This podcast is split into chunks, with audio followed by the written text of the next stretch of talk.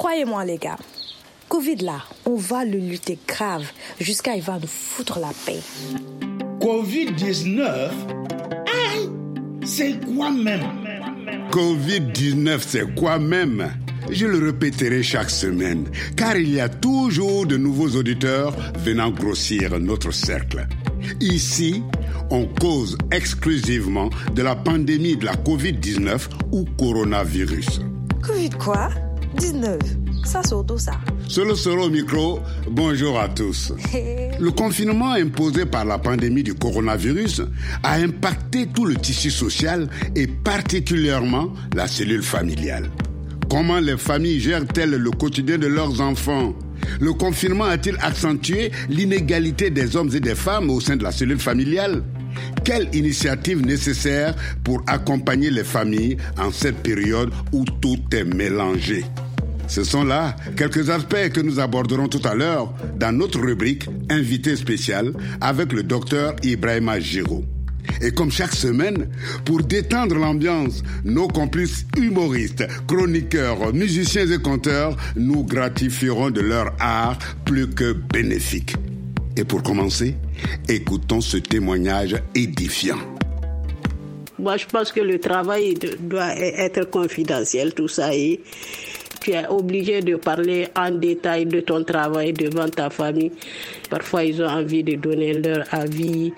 Et c'est des avis que moi, je ne prends pas tellement. Les complications causées par le confinement sont diverses et variées. Notre interlocutrice, qui a voulu garder l'anonymat, est contrainte de jongler entre les vidéos et téléconférences pour assurer un minimum de confidentialité dans son travail. Et quand les difficultés de connexion Internet s'y ajoutent, on ne sait plus où donner de la tête. Quand ça chauffe comme ça, il vaut mieux prêter ses oreilles aux humoristes. Et aujourd'hui, c'est Rukiata Ouedraogo du Burkina Faso qui détend l'atmosphère. Covid-19, c'est quoi même? Ah, bonjour tonton, j'espère que tu vas bien et que tout se passe pour le mieux au village. Écoutez, il y a un mois ici en ville, c'était chaud, hein. Les policiers fouettaient les gens qui ne respectaient pas le couvre-feu de 18 heures. Donc, vers 17h30, il fallait voir les gens courir dans tous les sens comme des fourmis égarées. Les voitures, c'était vous, vous. Les c'était Les vélos, c'était fiou, fiou, fiou, fiou, fiou, fiou, fiou, fiou. Et ceux qui étaient à pied, là, c'était nar, nar, nar, nar, nar, nar, nar, nar, nar. Hey, c'était sauf qui peut seulement. Les buveurs de bière même étaient obligés de s'organiser pour aller dans les maquis à 16 heures. Mais quel chaos, tonton. Bon, heureusement, maintenant, ça va mieux. Le couvre-feu est passé à 21 heures et les gens ont pu reprendre leur habitude habituelle. Et comment ça se passe chez vous au village là-bas? J'espère que tout le monde respecte les consignes de confinement, hein? Ah, ma fille, c'est chaud ici, hein?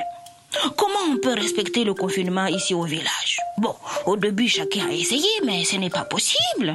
Euh, si tu ne sors pas pour aller travailler, tu crois que l'argent va venir frapper tout seul à ta porte? Hein? Ah, c'est pas pour rien que l'on dit que la chèvre passe sa journée sous la branche où elle sait que le fruit va tomber. Si tu veux le gombo, il faut aller le chercher là où il est. Ah, ça c'est sûr, tonton. Et puis, avec ce problème de confinement-là, mon voisin Youssouf a blanchi de la tête en deux jours. Et figure-toi qu'il a décidé de se confiner chez son troisième bureau, c'est-à-dire sa deuxième maîtresse. Mais son épouse légitime et son deuxième bureau, c'est-à-dire sa première maîtresse, ne l'ont pas entendu de cette oreille-là. Alors, elles se sont rendues chez la deuxième maîtresse, c'est-à-dire le troisième bureau, pour lui casser la gueule. Mais comment veux-tu casser la gueule à quelqu'un si tu dois respecter la distance d'un mètre? Alors, elles se sont injuriées tellement fort que ça a attiré tous les voisins qui se sont agglutinés devant la porte de la cour. Et c'est comme ça que le confinement de tout le village est complètement tombé à l'eau. Ah, tonton, il faut vraiment prendre la chose au sérieux. Oh, mais ne t'inquiète pas, ma fille. Ta tante et moi, nous respectons bien les consignes. Hein? Ah oui, on mange de l'ail, des oignons, du gingembre, et puis on s'étale bien au soleil. Hey, ma fille, tu nous verrais. On dirait les blancs qui se bronzent à la plage comme les margouillas, là. Et il paraît que le virus a peur de l'ail, de l'oignon, du gingembre et du soleil. Mais c'est complètement faux, ça, tonton. Il ne faut pas croire à toutes les conneries que l'on raconte au marché. Ah bon? Mais si on ne peut plus croire à toutes les conneries que les gens disent au marché, qui va-t-on croire alors? Par nos gouvernements quand même. Mais tonton, tu n'as pas entendu le patron de l'Organisation mondiale de la santé dire que l'Afrique doit se réveiller au sujet du coronavirus? Ah, ma fille, si tu savais sur combien de sujets l'Afrique doit se réveiller.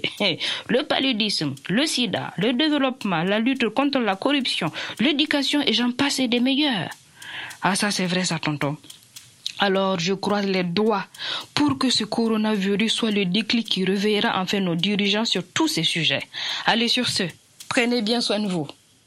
Merci Rukiata Ouedraogo de rappeler à ton tonton qu'à propos de la pandémie là, hein, il ne faut pas croire les cancans et autres recettes miracles des charlatans de la place publique, hein. Eh, bien le bonjour à tous nos amis du Burkina Faso. Allez, on retrouve Pamela Badje pour quelques anecdotes croustillantes glanées sur la toile. Winak Solosoro. Du jour au lendemain, euh, le confinement imposé, ce sont des familles entières qui se sont retrouvées à passer l'intégralité de leur journée ensemble. L'occasion pour certains de renforcer les liens avec l'être aimé ou de passer plus de temps avec leurs enfants. Le confinement a aussi été un casse-tête pour les parents divorcés car qui garde les enfants? Mais aussi pour les couples proches du divorce, les familles qui ne s'entendent pas ou encore chez les polygames qui doivent voir leurs nombreuses épouses à tour de rôle tout en respectant les gestes barrières. Chers auditeurs et auditrices, attachez vos ceintures et soyez prêts pour une immersion dans le merveilleux monde du couple et de la parentalité en temps de confinement.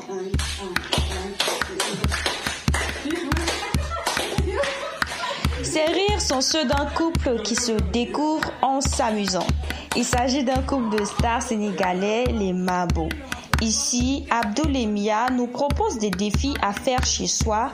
Chose surprenante, dans les commentaires, ce sont beaucoup de célibataires qui se sont émus de voir un couple qui s'entend si bien. Eh oui, confiner seul n'a pas été forcément plus simple. Hein? Sinon, facile de voir sa maîtresse quand on est censé rester enfermé en famille. Mais que se passe-t-il quand votre deuxième bureau vous appelle au téléphone alors que votre femme est à côté de vous? Réponse avec l'artiste gabonais Neri Wernel. Chérie, tu pour l'instant Résidence habituelle. Tu, tu n'es pas sorti aujourd'hui Aucun mouvement. Chérie, tu sais que tu me manques beaucoup. Sentiments identiques. Le garçon parle le langage codé. Parti au resto, je voulais te faire un gros bisou en public. Attention, ne faites pas ça chez vous. Pour les hommes qui ont déjà eu la chance de vivre les périodes de grossesse de leur tendre épouse, ils comprendront l'adage qui dit ce que femme veut, Dieu le veut.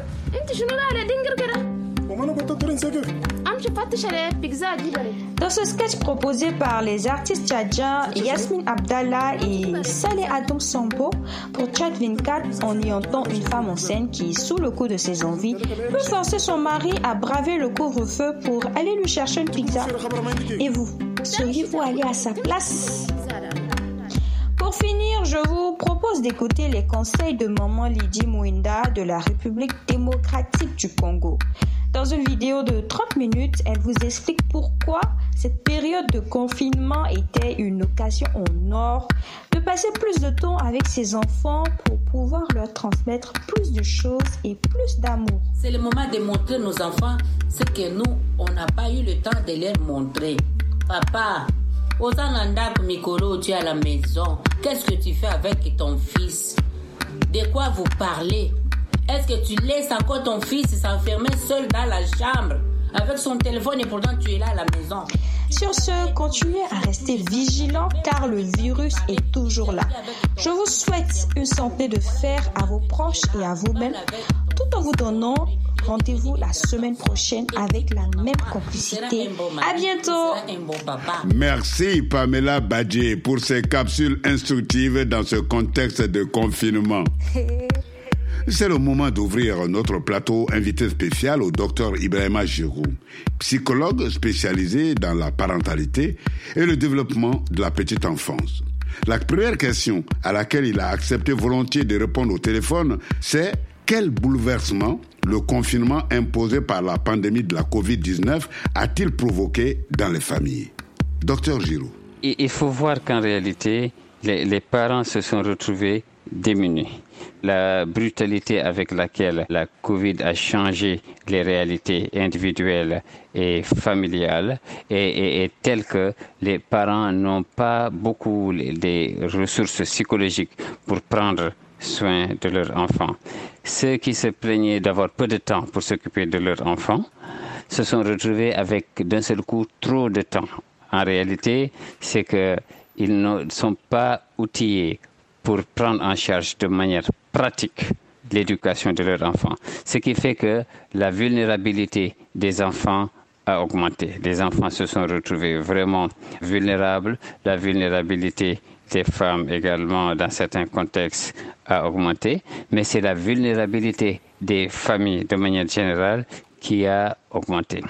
Parce que même ceux qui ne sont pas euh, généralement violents avec les enfants se sont retrouvés à devoir discipliner leurs enfants, à devoir dire non beaucoup plus souvent qu'ils ne l'auraient fait auparavant. Et parfois, c'est des noms qui sont faits euh, pas dans la douceur. C'est des noms très très fermes, voire parfois violents. Donc, c'est vraiment les, enfants qui ont été euh, les plus vulnérables pendant cette, cette pandémie, qui ont peut-être payé le, le, le, coût le plus élevé, vous voyez, en termes de traumatisme. Une autre question qui nous semblait importante à poser au docteur Giraud, c'est quels spécialistes les parents peuvent-ils consulter dans une ambiance anxiogène comme celle de la COVID-19 Les parents peuvent consulter évidemment les psychologues. Il y a les psychologues spécialisés pour la famille. Mais vous voyez, toutes les familles n'ont pas les moyens d'aller rencontrer ces psychologues-là. Voilà pourquoi il faut un peu rendre le soutien psychologique disponible pour tout le monde. Et pour ça, il ne faut pas que ce soit seulement les psychologues qui incarnent ces compétences-là. L'aptitude à soutenir psychologiquement une personne et les parents doit être distribué, partagé dans toute la société. Ça doit être vraiment des valeurs pour les communautés parce qu'il n'y aura jamais assez de psychologues pour tout le monde. Et deuxièmement, même s'il y en avait assez, les psychologues eux-mêmes, ils ont leur propre vie et ils ne peuvent pas être disponibles pour un même parent tout le temps, alors que la difficulté du parent, elle, elle est là de manière permanente. C'est un type de compétences. Elles doivent être dans le patrimoine national. Il faut que vraiment les compétences pour soutenir une personne, l'empathie, tout ça, ce sont de vraies compétences. Et si on les professionnalise trop, on va faire souffrir beaucoup de familles et beaucoup de parents. Le dernier point abordé avec le docteur Giroud, c'est celui du discours et des analyses des dirigeants portés exclusivement sur les questions sanitaires. La problématique sociale, notamment celle des parents et des enfants, n'est pas, semble-t-il, suffisamment au cœur du sujet des politiques. Qu'est-ce que nos dirigeants auraient dû dire à l'endroit des familles? Docteur Giraud. Un message très fort que les dirigeants, et ce n'est pas trop tard, auraient dû dire aux parents, c'est que la solution pour limiter la propagation du virus, c'est les parents. La solution pour limiter les dégâts qui sont liés à la pandémie, c'est encore les parents, y compris les, dégâts économiques, les catastrophes économiques, vous voyez, la, la récession, y compris également la déperdition scolaire. La solution, c'est toujours les parents.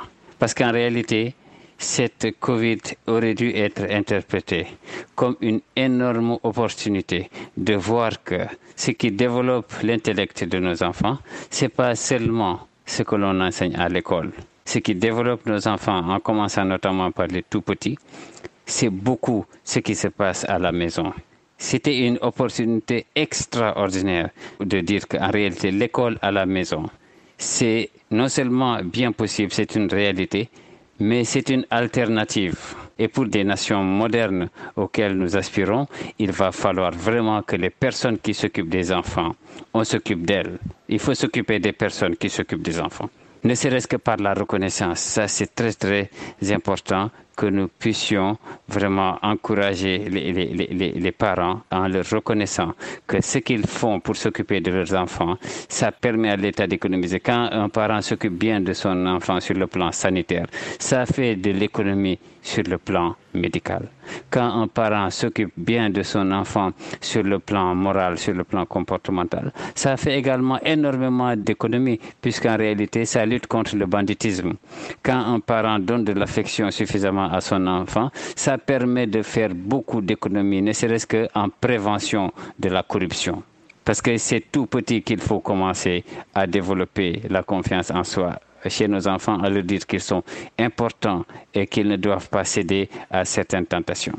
Et j'ai une fois taquiné des collègues de la santé en leur disant que dans les hôpitaux, nous devons écrire en haut à l'accueil, dire aux parents, c'est vous qui soignez. Vous êtes le meilleur médicament pour votre enfant, c'est vous.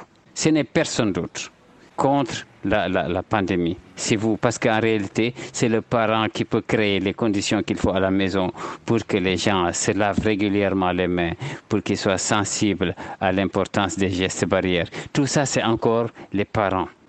Il faut aujourd'hui changer de paradigme pour que, au lieu que nos populations soient des administrés, ce qui est irrespectueux déjà comme posture, vous voyez, mais qu'ils soient des partenaires, vous voyez, de nos gouvernants et quand vous avez un partenaire, vous ne lui imposez pas des choses, vous dialoguez avec. Donc on attend à ce que nos gouvernants basculent dans le paradigme pour passer d'une administration à un dialogue.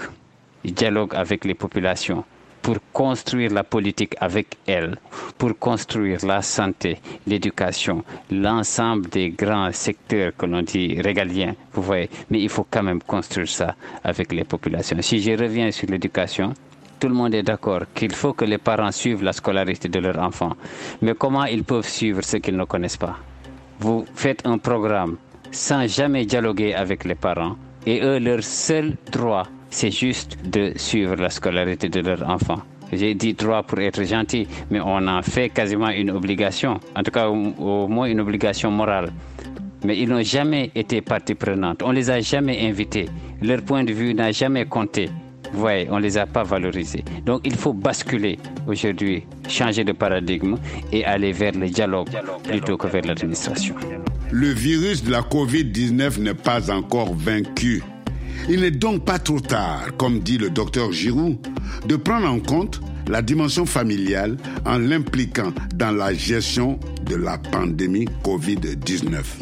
En votre nom, chers auditeurs, disons un grand merci à notre invité, le docteur Ibrahim Giroud, psychologue et spécialiste de la parentalité et le développement de la petite enfance. Il est fonctionnaire au bureau UNICEF du Sénégal. Et sa dernière œuvre publiée en 2018, un guide pour interagir avec les bébés de 0 à 3 ans, s'intitule Développer l'intelligence de votre bébé. Poursuivons notre route avec une chanson bien méritée. La composition est de Ramba Junior, un jeune prodige de Côte d'Ivoire qui a juste 9 ans et il questionne et défie la coronavirus.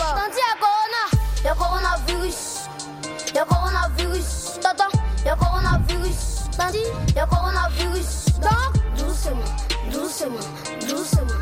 Le corona, doucement, doucement, doucement. Le corona.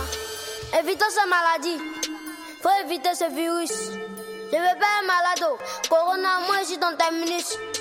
À cause de toi, je vais pas à l'école. Tu es, tu mauvais. À cause de toi, je peux pas jouer avec mes amis. Tu es mauvais. Tu as mis tout le monde dans Ramba. T'as mis le pays dans Ramba. Les tontons, les tantis dans Ramba. Tu nous as mis dans les plombs, ça pas. Maintenant, pour saluer, c'est difficile. Eh Dieu, faut nous aider. Vraiment, c'est difficile. Ils ont fermé les restaurants, fermé les écoles, fermé les magasins. C'est devenu difficile pour les parents. T'as dit, pardon, faut pas le toucher. Tonton, pardon, faut pas la toucher. Mets ta main si tu veux. Les dernières fois t'éloigner si tu veux tousser. Papa m'a dit qu'elle lavait les mains. J'ai suivi ses conseils. Donc, tonton, pardon, toi aussi. Faut suivre les consignes. Trouvez médicaments maintenant. Faites un effort. Mais quoi, tous les pays qui sont touchés, c'est Dieu fort. y'a encore, y'a encore, y'a encore, y'a corona, y'a encore, y'a encore, y'a encore, tonton y'a corona, y'a encore, y'a encore, y'a encore, y'a corona, y'a encore, y'a encore, y'a encore, tanti y'a corona, y'a coronavirus, y'a coronavirus, tonton, y'a coronavirus, tanti, y'a coronavirus, donc doucement, doucement, doucement, y'a corona, doucement, doucement, doucement, y'a corona. Aux âmes bien nées, la valeur n'attend point le nombre des années. À 9 ans, Dabarate Aboubakar dit Ramba Junior est déjà une coqueluche du rap en Côte d'Ivoire. Hey, coronavirus a donc en face de lui un combattant de taille. Et à propos de coronavirus, cela fait plusieurs mois que nous sommes dans la tourmente de la pandémie causée par ce petit imprudent. Plus besoin de faire un dessin pour démontrer l'étendue des dégâts provoqués par ce virus.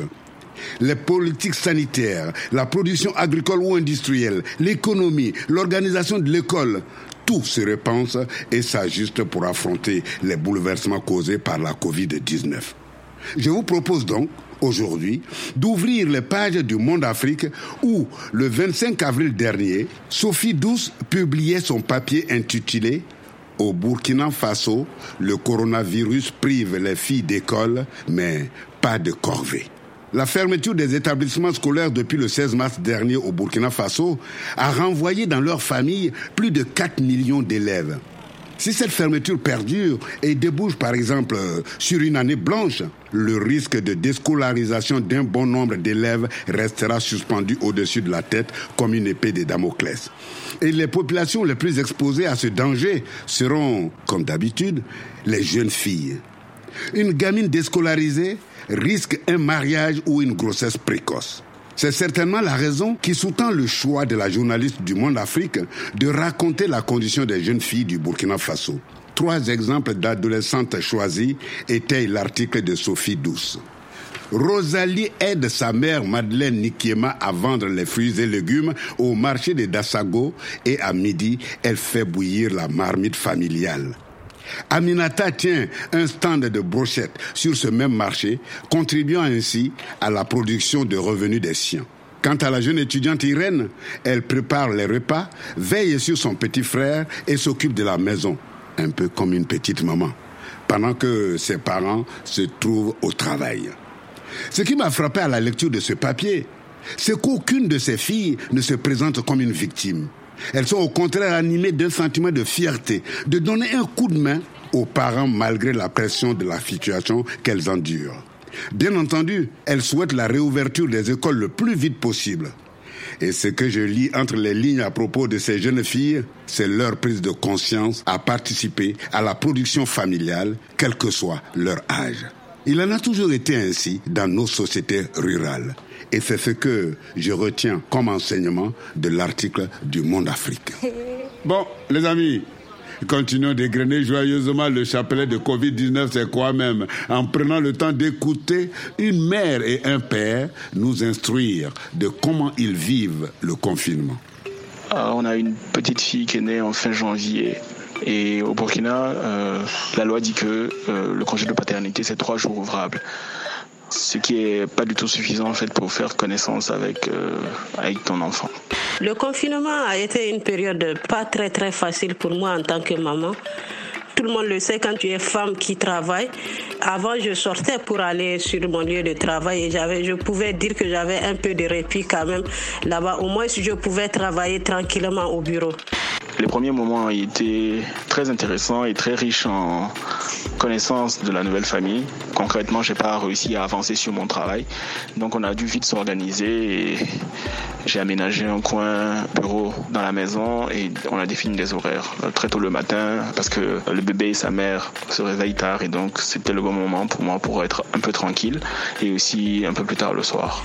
En même temps, j'ai toute ma famille qui est là, mon mari, ma fille. Il faut que non seulement je continue à faire mon travail et m'occuper de la maison, m'occuper de la fille. Une période très très fatigante physiquement pour moi, alors que bon, monsieur n'avait pas tellement de télétravail et sa première position c'était surtout coucher dans le canapé et puis zapper, beaucoup zapper.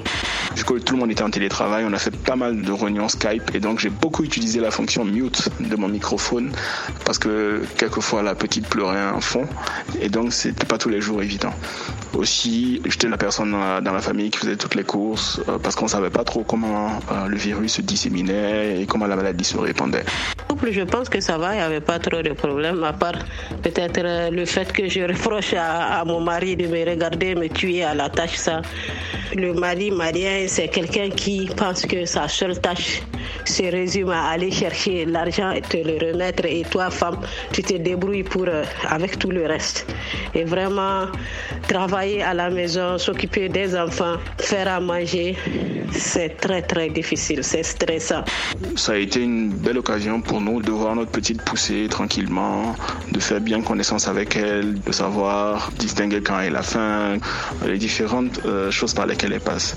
Et donc avec mon épouse, on a, on a aussi réussi à bien reconnecter, à cuisiner ensemble. Concrètement, on a pris quelques kilos, mais franchement, c'était super sympa d'être obligé d'être ensemble et de pouvoir en fait euh, vivre et faire cette transition de, de nouvelle parentalité là. Eh oui, comme on constate, dans ce confinement, rien n'est simple, ni pour les mères, ni pour les pères. Comme on dit en Dula, Traduction, resserrons les ceintures et action. Nous voilà sur la dernière ligne droite de notre rendez-vous. Notre compteur national Binda, une fois de plus, sonne l'alerte et met le doigt là où ça fait très mal. Binda, à toi la parole. Ce jour-là, le vieux Mogo est furieux. Sa sœur au village vient de lui livrer une charge de parentalité supplémentaire. C'est une question d'entraide familiale. La solidarité nationale fait cruellement défaut dans certains pays africains, surtout dans les quartiers populaires de nos mégalopoles. Ici, la sécurité sociale repose sur le membre de la famille qui aurait l'air de mieux se tirer d'affaire. C'est le cas du vieux Mogo. Il est propriétaire d'une cour commune et aujourd'hui, il est hors de lui. Alors il dit à son neveu, Ah, ainsi donc ta mère t'a dit de venir me trouver ici en ville parce qu'il y a trop de sorties au village, c'est ça? Oui, tonton. Bing, bang, bang. Espèce d'abruti, tu ne sais pas qu'il y a des sorciers en ville ici aussi, hein? Le dernier sorcier, c'est le coronavirus. Il n'est pas encore arrivé au village. Tu aurais mieux fait de rester là-bas. J'ai déjà huit enfants dans la cour ici. Avec ma femme et moi, on est dix. Toi là, on va te mettre où Hein? Maintenant, on est 11. Ce n'est plus une famille que j'ai, c'est une équipe de football. Alors voilà les règles du jeu dans mon équipe. Règle numéro une. Ici, la nuit, personne ne met le nez dehors. Parce que dehors, la nuit, il n'y a que les bandits, les policiers, le coronavirus et le couvre-feu. Donc, celui ou celle qui va chercher les problèmes dehors la nuit restera dehors avec ses problèmes. Règle numéro 2. Il faut respecter les mesures barrières. D'ailleurs, je ne sais pas comment on va faire ça. Hein? Il n'y a pas de barrière dans la cour commune ici. Voilà des règles qui ne sont applicables que chez les en haut d'en haut, c'est-à-dire les grandes personnalités, les riches. Ils ont les grandes villas où ils vivent à trois ou quatre, donc ils peuvent appliquer la distanciation physique. Mais nous, à 11, on vit les uns sur les autres dans une chambre entrée couchée. Comment on va faire la distanciation physique hein? Il faut se laver régulièrement les mains, d'accord, mais il n'y a pas d'eau courante dans la cour commune. Donc il faut aller chercher l'eau au puits. La corvée d'eau, c'est pour le nouveau venu. Il faut sortir masqué. Là, on a un problème. Maman ne peut plus vendre les beignets dehors à cause du confinement. Moi, je suis manœuvre. Mais tous les chantiers sont fermés à cause du confinement. Je suis au chômage, donc je ne suis pas payé. Et je n'ai aucune aide sociale. Alors, avec quel argent je vais payer les masques et autres solutions hydroalcooliques hein? Les seuls gestes barrières qui ne nous coûtent rien, c'est tousser ou éternuer dans le creux du coude. Tout le monde peut faire ça. Par contre, chacun garde ses postillons. On ne se salue pas, on ne s'embrasse pas. On nettoie la chambre et la cour à tour de rôle. Il faudra toujours de l'eau dans le fût pour se laver régulièrement les mains. Voilà tout ce que nous pouvons faire. Pour le reste, on s'en remet à Dieu. Sinon, comment on va faire? Le coronavirus a révélé l'étendue des disparités sociales et l'immense fragilité des classes populaires dans beaucoup de pays africains. Face aux pandémies, nos États devraient œuvrer à soutenir les classes les plus modestes de nos populations. Eh, Binda, merci. Cette autre fiction de ton répertoire nous confirme que la pandémie du coronavirus met tout le monde en danger, et particulièrement les familles. Nous voilà à l'étape, chers auditeurs. On vous demande la route. Acceptez de nous l'accorder. On se retrouvera la semaine prochaine. Au revoir.